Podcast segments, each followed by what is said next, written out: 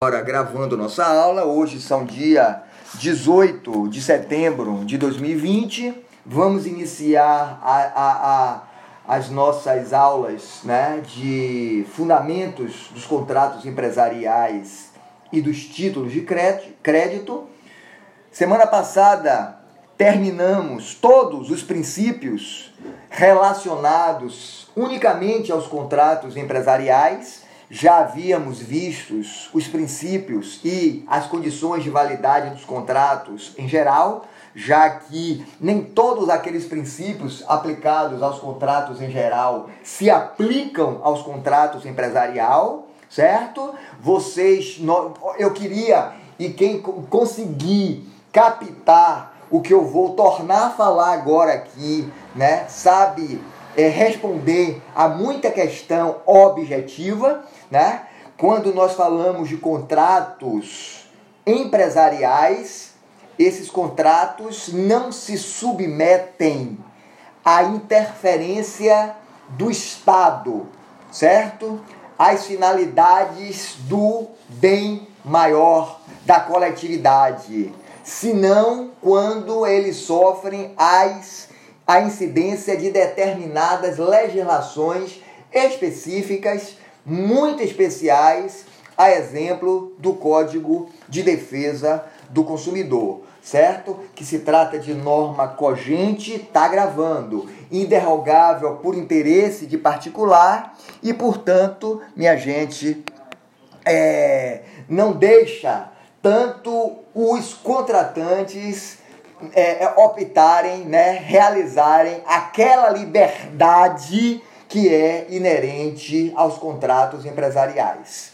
Então, enquanto você verifica né, uma autonomia de vontade muito, muito freada à luz dos contratos em geral, né, nos contratos empresarial, empresariais, esta autonomia de vontade ela é muito ampla, ela é muito mais desarrazoada, podendo inclusive né, os contratantes que são empresários né, assumirem a possibilidade de determinados prejuízos decorrentes desta relação jurídica que é obrigacional, certo? Então, hoje vamos tratar do contrato de compra e venda mercantil. E eu começo falando do contrato de compra e venda mercantil, afirmando para vocês que a este contrato de compra e venda mercantil, né, é, aplicam-se as regras previstas nos artigos 481 e seguintes do Código Civil Brasileiro. Então, minha gente, pelo contrato de compra e venda, né, inclusive compra e venda mercantil, o vendedor assume a obrigação de entregar ao comprador determinada coisa. E este assume a obrigação de entregar aquele o respectivo preço. Então existe, né, no contrato de compra e venda mercantil, esta relação jurídica obrigacional de entregar, né, a, sempre agora quando a gente fala de comprador, né, e pagador, compra e venda, comprador, né? Comprador, pagador, recebedor, nós estamos falando de indivíduos, de sujeitos que são empresários, né? A compra e venda mercantil, a compra e venda mercantil é um contrato de compra e venda celebrado entre empresários, ou seja, comprador e vendedor necessariamente são empresários. Já vi prova, já vi prova de OAB questionando, tem alguém querendo fazer uma pergunta, um minutinho só. Já vi prova de OAB questionando se é possível na compra e venda mercantil que admitir que apenas uma das partes seja empresário. Não. Isto é contrato de compra e venda em geral. Pode ser inclusive um contrato de relação consumerista única, básica, geral. Né? O contrato de compra e venda mercantil ele se configura né, ele tem esta característica própria de que as partes sejam necessariamente empresários. Quem é que queria fazer uma pergunta? Pode perguntar, gente. Pode abrir o microfone e perguntar. Não, 481. 481, não 471, certo? 481, tá bom? Vamos lá. O que é que prevê, inclusive, o artigo 481 do Código Emily? Viu? Vamos lá. Pelo contrato de compra e venda, um dos contratantes se obriga a transferir o domínio de certa coisa e o outro a pagar certo preço em dinheiro. Então, somente é, reiterando o que eu disse antes, né? quando nós transformamos, né, direcionamos, melhor dizendo, direcionamos essa regra do 481 aos contratos empresariais, né, esses contratantes aqui, né, que estão descritos no caput do, do, do 481, né, aquele que se obriga a transferir e o outro a pagar uma determinada quantia, são designados de empresários, certo? O sistema do Código Comercial de 1850 já informava que para o contrato de compra e venda ser mercantil se fazia necessária a presença de três requisitos essenciais, né? O requisito subjetivo, né? O requisito objetivo e o requisito finalístico. Eu vou é, pontuar esses requisitos aqui, minha gente, porque eu me preocupo com prova objetiva, né? sobretudo prova de OAB para vocês. Né? É, quem foi meu aluno aqui, né? Dona Águida, que, fiz, que, que, que cursou direito das sucessões comigo, é, mas sobretudo aqueles que estudaram a parte geral do Código Civil, né? Eu desde lá atrás, desde o início do curso, eu sempre pontuo muito para todos vocês, né? A necessidade de vocês dominarem né, os critérios, os elementos objetivos e os elementos subjetivos de qualquer instituto jurídico, certo? Isso é algo que é muito perguntado em prova e as pessoas tendem a decorar, né? Eu espero agora para todos vocês do oitavo semestre que muitos não foram meus alunos, né? Poder estar contribuindo com isso para vocês. Né? Muitos de vocês estudaram responsabilidade civil comigo e sabem do que eu estou falando. Então, quando nós falamos de um elemento subjetivo, né? O elemento subjetivo é aquele que está sempre, que recai sempre sobre os sujeitos da relação jurídica. Ele é pessoal, ele é individual. Né? E o elemento objetivo é, é um elemento que diz respeito ao objeto. Ele é um elemento geral e não individual.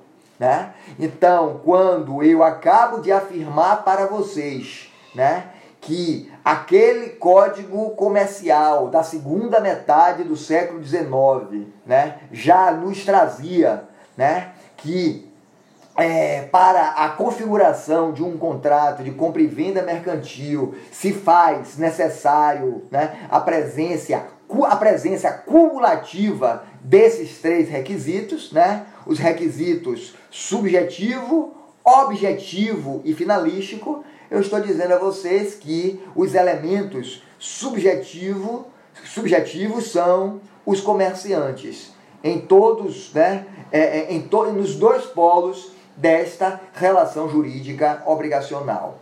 O, o elemento objetivo, sem dúvida nenhuma, é o elemento né, que restringe ou restringia a mercantilidade do objeto vendido. Móveis ou semoventes. E finalmente, o terceiro elemento, o elemento finalístico ou requisito finalístico, determinava que só era mercantil a compra e venda que propiciasse a circulação de mercadoria. Então, minha gente, observem, né, que é, eu estou afirmando isso, pontuando isso para vocês inclusive trazendo né, a, a, a, a exigência da presença desse, desses requisitos já à luz do Código Comercial de 1850, para que vocês possam distinguir um contrato de compra e venda mercantil para um contrato de compra e venda em geral, certo? Obviamente que pela própria leitura também do artigo 482 do Código Civil, né? O que é que dispõe esse artigo? É a compra e venda, quando pura, considerar-se-á obrigatória e perfeita desde que as partes acordem no objeto e no preço.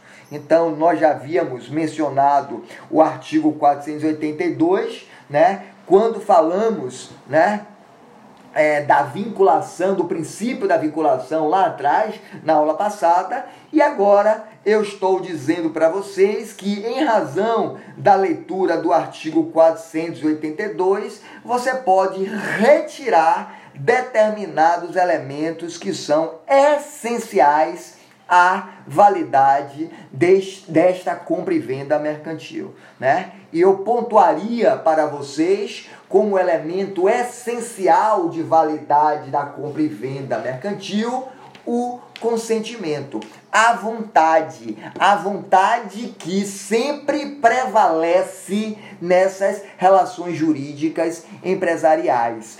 Esta, esta manifestação volitiva que, à luz dos, dos contratos empresariais, eles sofrem muito pouca limitação do poder estatal, né?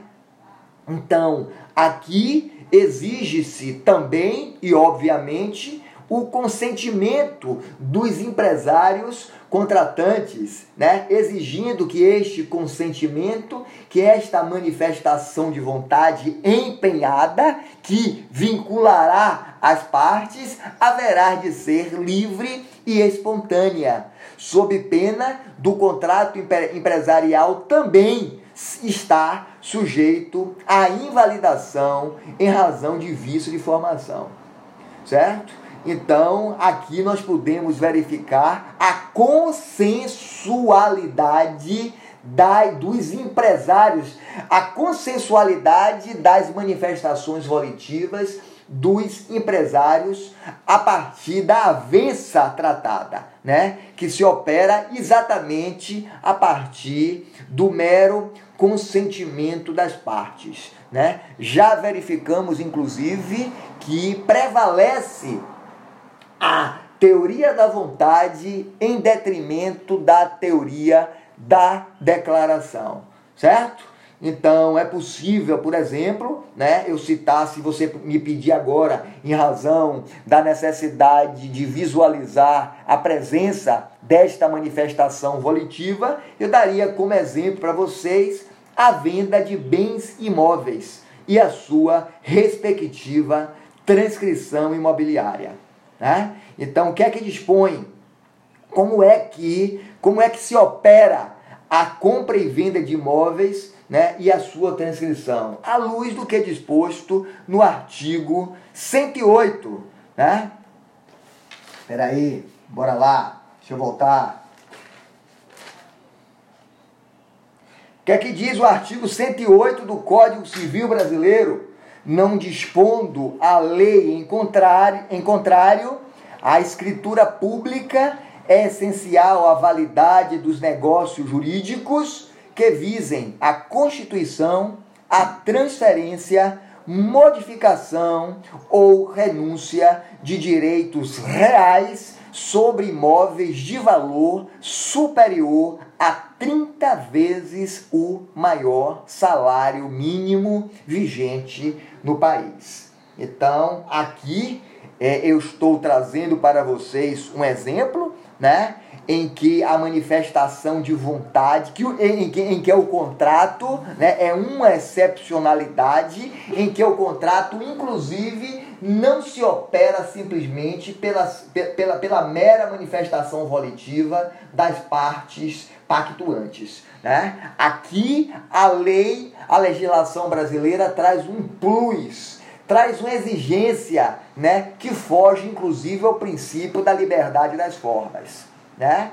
Para a validade desta pactuação, né? Não se exige apenas, apenas que sejam lançadas as, os meros consentimentos das partes, mas também que se observe né, a forma prescrita ou determinada pelo legislador, né, disposta no artigo 108 do Código Civil Brasileiro. Certo? Alguma dúvida até aqui, gente? Alguma, alguma dúvida? Primeiro elemento essencial de compra e venda mercantil, eu acabo de concluir para vocês, né, o elemento consentimento ou também, também chamado de manifestação volitiva. Posso seguir? O segundo elemento deste contrato né, de compra e venda mercantil é a coisa. Né? Quando nós falamos de coisas, né, o objeto da, da, de, deste contrato mercantil que há de ser observado a fim de que, é, é, como, enquanto elemento essencial do contrato, a coisa pode ser móvel, semovente, pode ser imóvel, podendo inclusive é, se referir a bens incorpóreos. Aliás, minha gente, talvez essa situação, essa espécie né, de coisa incorpórea, enquanto elemento essencial de validade deste contrato, sejam né, os exemplos mais corriqueiros e mais exigidos de vocês. Né? Então vocês poderiam me perguntar: você me dá um exemplo né, de um bem incorpóreo? E eu diria para vocês, né, ao invés de, dos direitos autorais, do direito à vida, do direito à saúde, que pouco importa aqui, né, nesta nossa disciplina, mas como exemplo de bem incorpóreo, eu diria para, para vocês o crédito. Né? O crédito é o bem incorpóreo mais, um minutinho só, é o bem corpóreo mais exemplificado, mais recorrente nessas relações jurídicas empresariais. Tem alguém perguntando, professor, eu vou esperar o senhor colocar o podcast é, por conta da, da, minha internet que está muito ruim e eu não consegui entender muito bem o áudio. Por isso vou sair da aula. Não se preocupe com isso. Fique tranquilo, gente. Certo? Podem ficar tranquilos em relação a isso aí.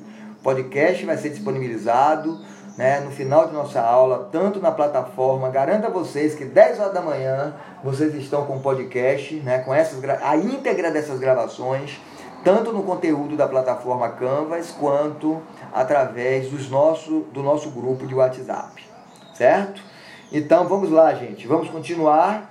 Nós estamos nos referindo à coisa, né? A coisa, estávamos citando o exemplo de desta coisa ser caracterizada por um bem incorpóreo e compreendida como o segundo, um dos elementos essenciais da compra e venda mercantil, né? Então, ainda em relação à coisa, vocês acham que eu estou falando muito rápido, minha gente? É porque eu quero hoje concluir compra e venda mercantil. Vocês acham que eu estou falando muito rápido? Se vocês é, é, tiverem que me frear, façam isso porque isso já é uma característica minha, certo? Então eu vou tentar falar um pouco mais devagar. Tá cortando a minha, a minha, o meu áudio aqui está cortando? Cortando um pouco? Graças a Deus. Para mim também aqui. A minha, inter... a minha internet. Já. Dose já tá acostumado com o meu ritmo, né, Dose?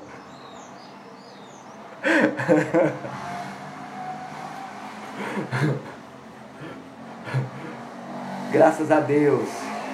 Cadê Kali? Cadê Kali? Cadê Kali? Kali está presente hoje na nossa aula? É. é por... Então pronto, vamos lá. Então, gente, é, seguindo, né? Com ainda falando sobre coisa, né? Essa coisa pode. Eu queria que vocês fossem anotando, né? Essas peculiaridades. ainda em relação à coisa, essa coisa pode ser tanto atual quanto futura, né? Valeu, Kali, valeu. Tanto essa coisa pode ser tanto atual quanto futura. É o que dispõe, inclusive, o artigo 483, né?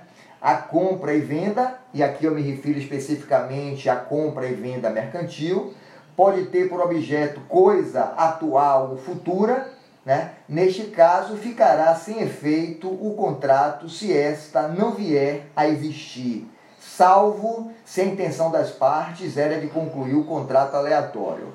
Gente, essa segunda parte, esta segunda parte né, da previsão do artigo 483 do Código Civil Brasileiro é muito pouco recorrente, é muito pouco recorrente nos contratos empresariais, né?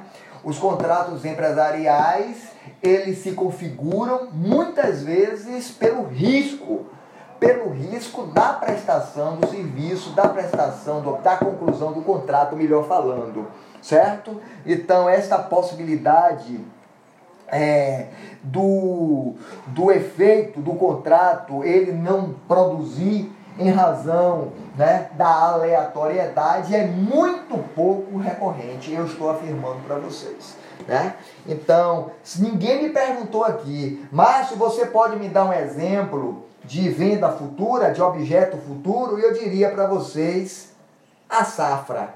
A safra. E aí eu, e eu pontuaria para vocês, né, em detrimento da segunda parte do 483 que eu acabei de ler. Com ou sem risco, né? Porque os contratos empresariais, na sua grande maioria, eles se caracterizam pelo risco, né? Pela, pela, pela, pela tentativa de vantajosidade que nem sempre ou quase nunca agrada as duas partes, né? É, empresário é isso, gente. Empresário vive numa selva. Então você vai, na maioria das vezes, para o tudo ou nada. Se você ficar no meio termo, né, você não consegue grandes negócios. Né? Então a gente está falando de compra e venda, ou é, de, sim, de compra e venda mercantil, né, com objeto que pode ser tanto atual quanto futuro. Eu vou dar outros exemplos aqui, né, em relação à coisa. Essa coisa pode se tratar também de venda é, à, é, é à vista de amostras, como está aqui na disposição do artigo 484.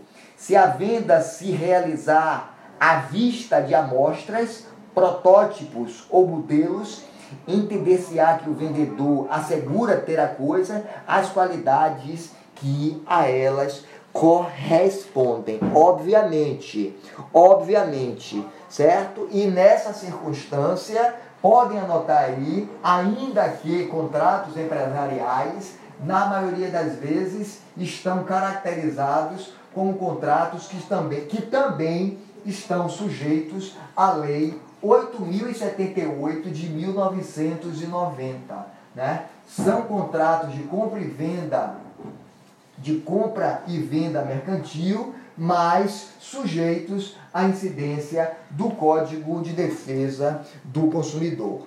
E finalmente, vamos falar do preço. Preço compreendido como elemento essencial do contrato de validade do contrato dos contratos mercantis, né?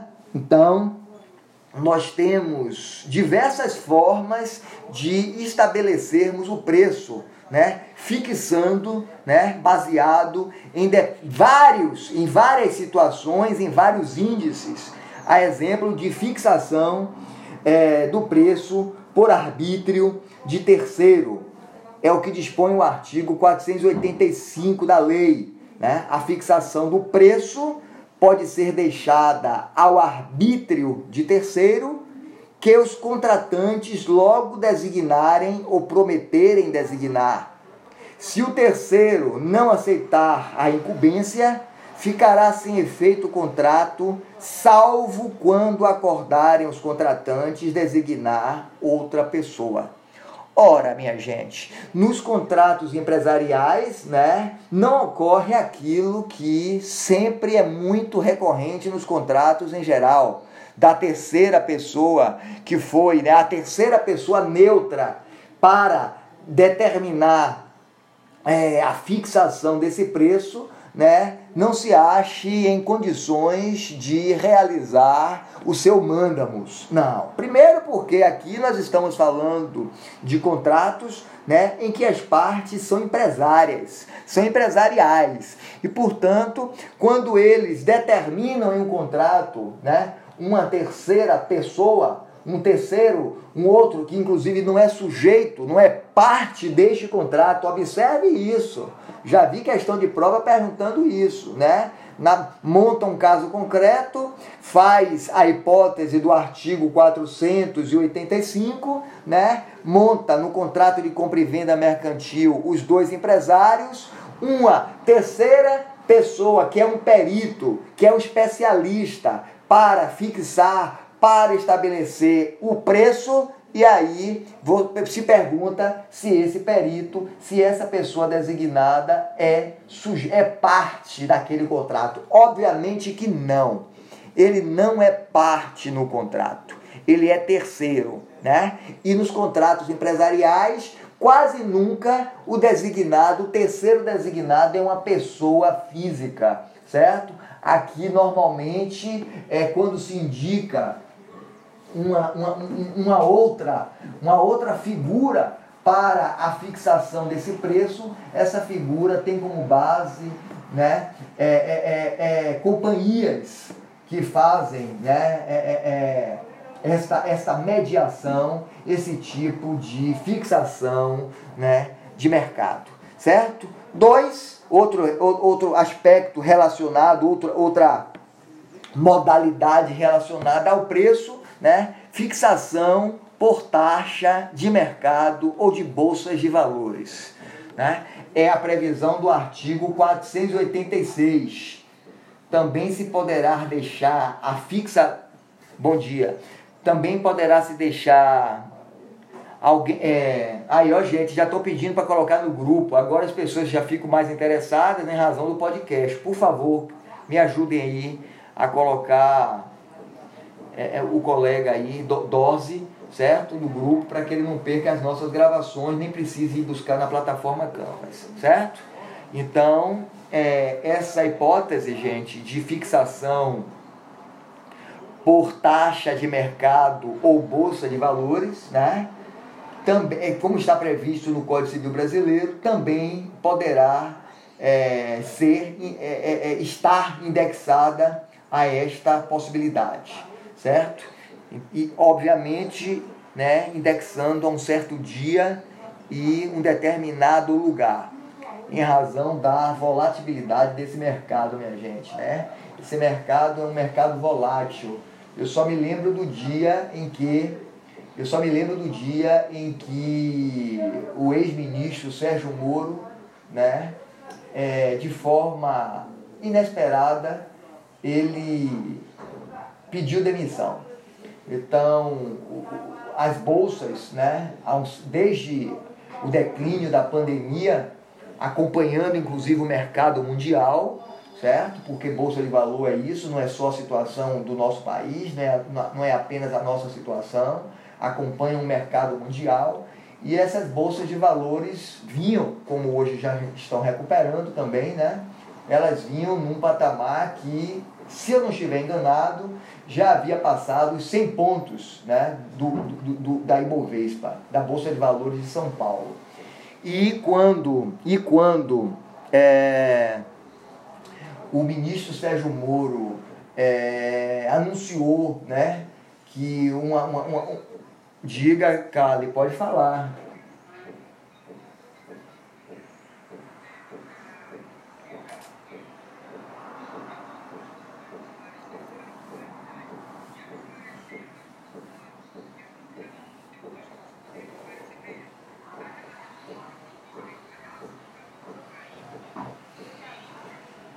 Claro.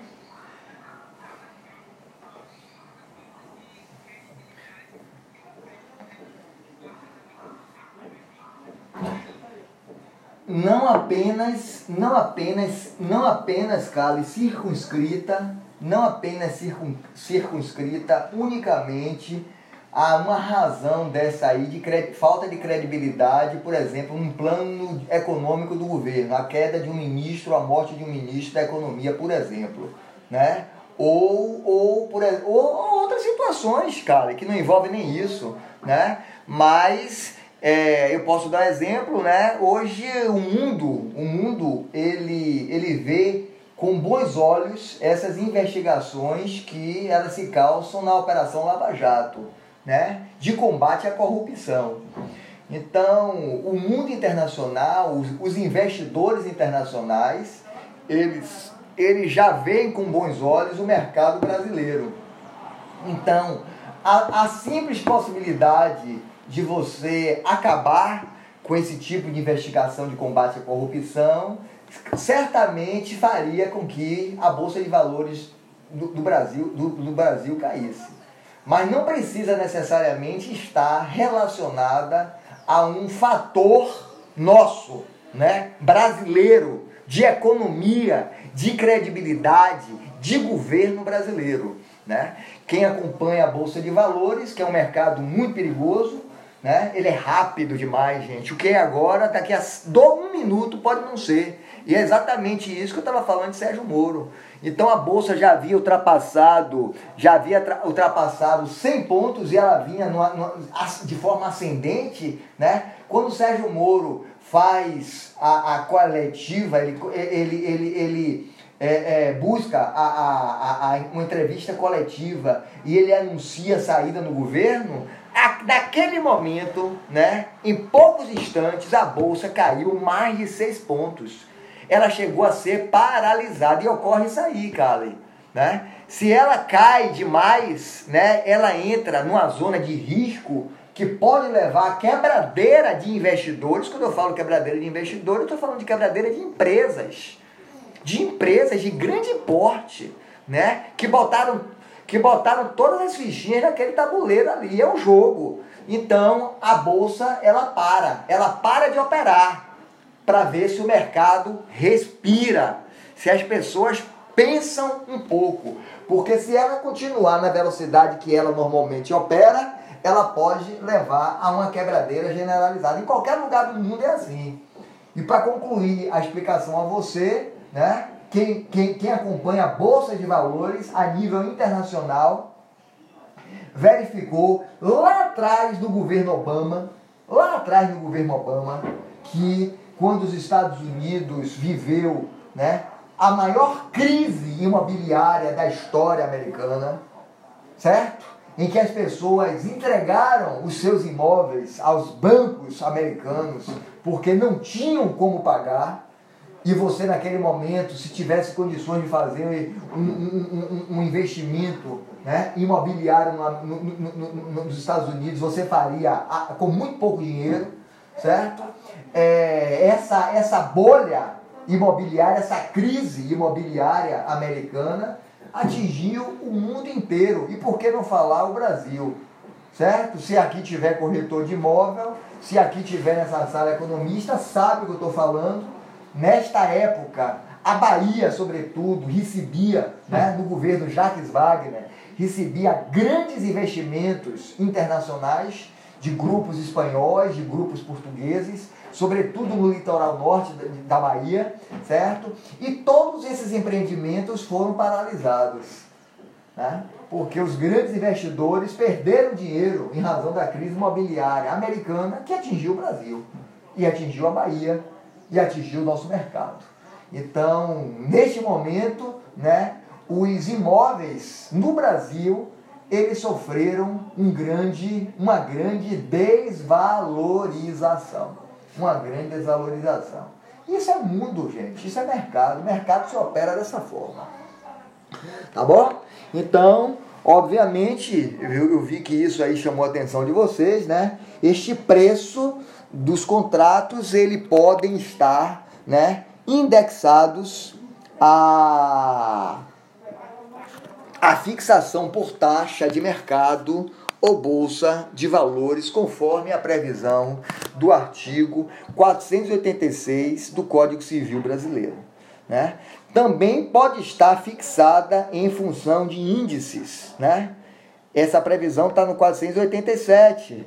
Então, é lícito as partes fixar o preço em função de índices ou parâmetros desde que suscetíveis de, objeta, de objet, objetiva determinação, certo? É, pode também existir, né, conforme disposição do artigo 888, é, aqui na minha região, Ingrid está falando, aqui na minha região, o preço da rouba do cacau toda hora muda, porque se baseia na bolsa de valores. Se o dólar está alto, o preço sobe. Se o dólar cai, o preço da arroba cai também. Né? Isso é o que, Ingrid? Inclusive é, serve como parâmetro né, para a balança comercial. E é por isso, gente, né, vocês estão tendo aula de contratos empresariais. É, nós, eu percebo que nós, numa, numa. A gente hoje não pensa tanto quando, quando estamos numa universidade, né? A universidade é um ambiente para você se enriquecer culturalmente e não apenas um ambiente para você sair cheio de informações, né? É, de conteúdos programários, é, é, de, de programa, né?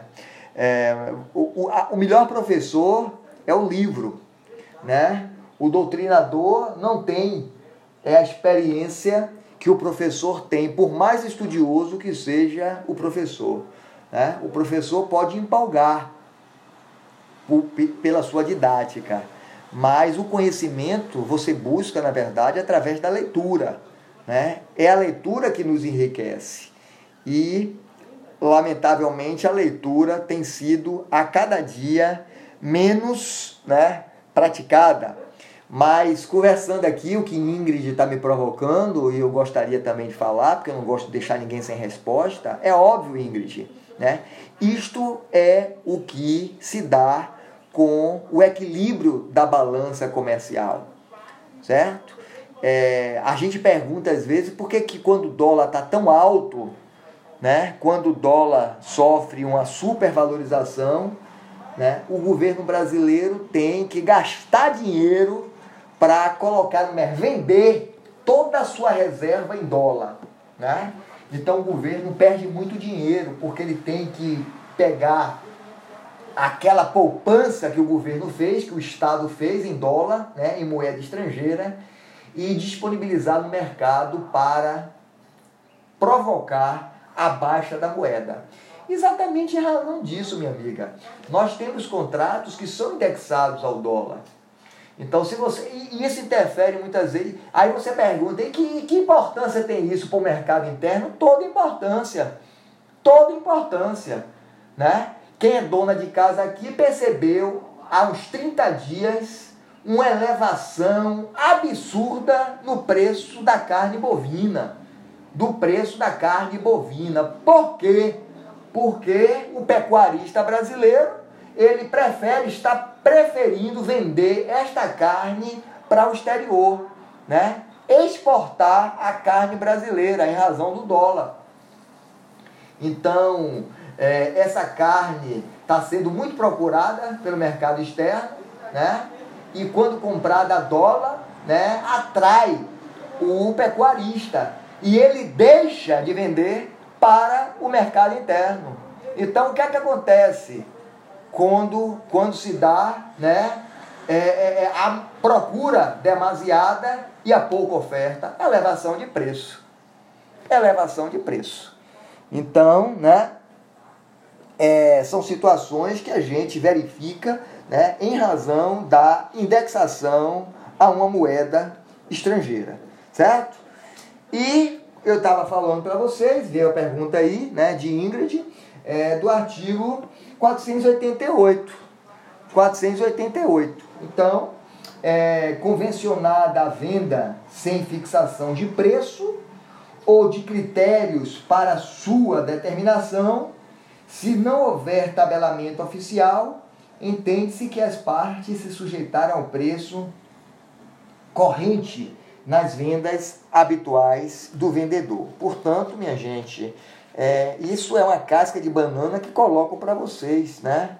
Se é possível, né, um contrato de compra e venda mercantil, né, não, não, não, buscar, não, não determinar né, a fixação do preço. Não determinar a fixação do preço, né, desde que circunscritos a essa situação que eu acabo de ler para vocês, do 488. Né? É, agora, a grande proibição, a grande proibição, inclusive relacionada aos contratos empresariais, que se caracterizam, minha gente, né, por possibilitar esta liberdade que é inerente ao, a este mundo aqui, né, a ampla liberdade, mas vejam a proibição da regra do artigo 489, certo? Então, nulo é o contrato de compra e venda quando se deixa ao arbítrio exclusivo de uma das partes a fixação do preço. Então, quando o legislador deixa muito claro né, a hipótese de invalidação deste contrato em razão né, da consequência da, de, de acarretar a nulidade absoluta do contrato, eu queria aproveitar a oportunidade e que vocês inclusive anotassem, né, de que forçar todos vocês a fazerem a distinção, né, de nulidade para anulabilidade. Então, o que eu vejo muitas vezes é a questão objetiva, a prova da OAB, a prova da OAB objetiva, né? Trabalhar com vocês essa situação, né? Em que uma das partes fica a parte, a, a, a critério apenas de uma das partes, a fixação do preço, portanto, o contrato é inválido, mas que aponta como esta consequência a, o efeito da invalidação relativa, da anulabilidade. Está errado. Está errado. A anulabilidade é aquilo que nós chamamos de nulidade relativa, né? A nulidade relativa, ela se convalesce pelo próprio decurso do tempo, né? ela, ela pode, né, em razão das partes não alegarem em tempo hábil, ela pode se convalescer, ela pode se tornar válida. E isto não se dá aqui, né? A hipótese do artigo 489 é hipótese de nulidade absoluta e não de nulidade relativa. Portanto, o Código Civil é claro: nulo é o contrato de compra e venda quando se deixa ao arbítrio exclusivo de uma das partes a fixação do preço. Certo? Então, anotaram aí? Acabem de anotar para a gente seguir para a regra do artigo 491.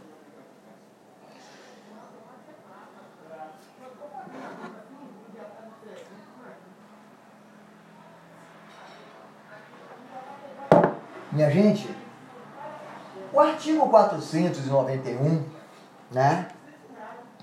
Ele traz aquele princípio que nós falamos, né? Da exception non adimplente contractus. Eu vou ler primeiro o artigo 491 e depois explicar para vocês. Bora lá. Dispõe esse artigo que não sendo a venda a crédito, o vendedor não é obrigado a entregar a coisa antes de receber o preço. Antes de mais nada, quero aproveitar a oportunidade para mais uma vez lembrar que não sendo um contrato de compra e venda em geral, mas sendo um contrato de compra e venda mercantil, a leitura do 491 há de ser feita não falando de vendedor, né, ou de, ou, ou, ou de vendedor entregar ou o outro, né? Ou, ou, ou outro de realizar o pagamento. Essas partes, né? Pagador, recebedor, são empresários, né? E através da, da, da cláusula ou do princípio da exception não adplente contractus, é que nós podemos compreender que está né, impossibilitado, que impede que o demandante procure, por qualquer meio, direto ou indireto, atender seu crédito, sem antes cumprir a sua obrigação né, ou oferecer conjuntamente a prestação devida. Então, minha gente, né, quando eu falo que a, a, a cláusula né, impede que um dos empresários procure por qualquer meio, seja esse meio direto ou indireto, eu estou falando inclusive ou sobretudo dos meios judiciais, das ações cabíveis né, para é, a satisfação de seu crédito, mas quando na verdade ele também não cumpriu com a sua obrigação ou com a sua contraprestação. Certo? Então eu chamo a atenção de vocês porque se, se, se, se nós fizermos uma pesquisa né, jurisprudencial, é, aplica-se nessas situações aí as súmulas 5 e as súmulas 7 do STJ certo? As súmulas 5 e 7 do STJ, estou buscando elas aqui, né, mas que estão relacionadas a aspectos processuais, certo? De não cabimento de determinados recursos, inclusive, ok? Então depois vocês dão uma olhadinha aí para verificarem o que é que eu estou falando, tá? Então vamos seguir adiante, vamos seguir com agora já falamos de todos os elementos essenciais, o que? Repete o número das súmulas. 5 e 7 do STJ. 5 e 7 do STJ. É isso que eu gosto de vocês, sabe, gente? Me dá a sensação de que eu não, me dá a sensação de que eu não tô só. Vocês estarem aqui, é, é, Janei, é, questionando, né? Então, isso é fantástico para esse tipo de aula, né? Como é também para aula presencial, quando o professor fica sozinho ali na frente, né? Falando ao vazio. Então, é, já, já fizemos toda a referência, gente, aos, ele, aos elementos essenciais da compra e venda mercantil Vamos partir agora para direitos e deveres fundamentais dos empresários nesses contratos. Vamos lá? Direitos e deveres fundamentais dos empresários nesses contratos. Empresários que estão caracterizados por serem comprador e vendedor, respectivamente. Bom, a mais elementar, minha gente, a principal obrigação é, do comprador é pagar o preço correspondente à coisa comprada. E, obviamente, é, do vendedor é entregar a coisa. Então, quando nós falamos em que um paga e o outro entrega, né, nós estamos tendo que observar em algumas situações as hipóteses né, que a própria lei é, traça, delimita para a tradição da coisa.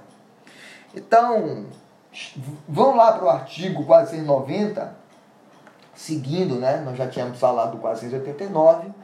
Vamos para o 490 e verifiquem que o Código Civil prevê que, salvo cláusula em contrário, ficarão as despesas de escritura e registro a cargo do comprador e a cargo do vendedor as da tradição, as da tra tradição, as da transferência. Então, é, Obviamente que é, esta, esta hipótese né, do 490, ela se opera na hipótese de silêncio. Mas é possível, nos contratos empresariais, que as partes designem né, de outra forma, deixando unicamente a cargo de uma das partes as despesas relacionadas à escrituração e ou à tradição. Certo? Tá claro? Então vamos lá. 492, que ainda fala, né, da tradição, até o momento Repete, por favor. O que, é que você quer que eu fa... o que, é que você quer que eu repita? Ah, tá bom. Pode falar, pode falar dose.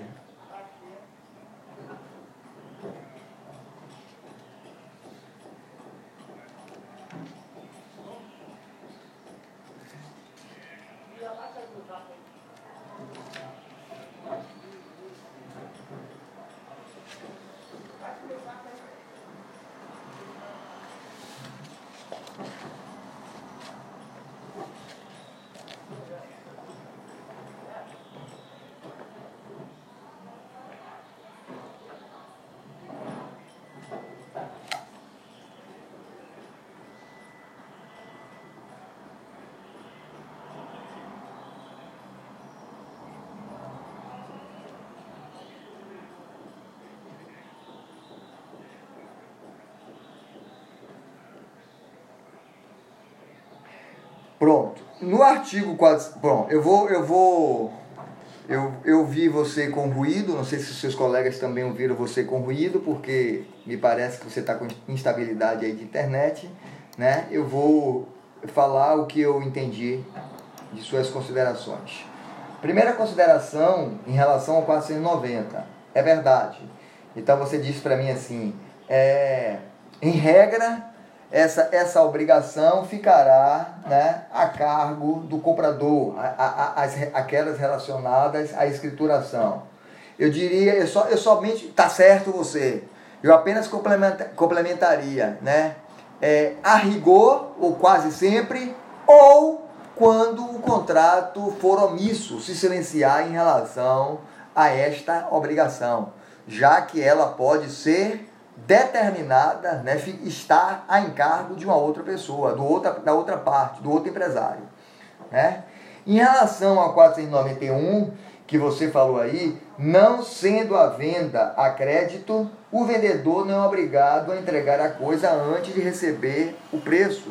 É exatamente a previsão que nós, que nós falamos anteriormente, né? Em que incide a súmula dos, as súmulas 5 e 7 do STJ, né, que impede exatamente que o demandante, que um dos empresários procure por qualquer meio, né, é buscar a satisfação do seu crédito sem que tenha, sem que tenha é, cumprido com a sua obrigação.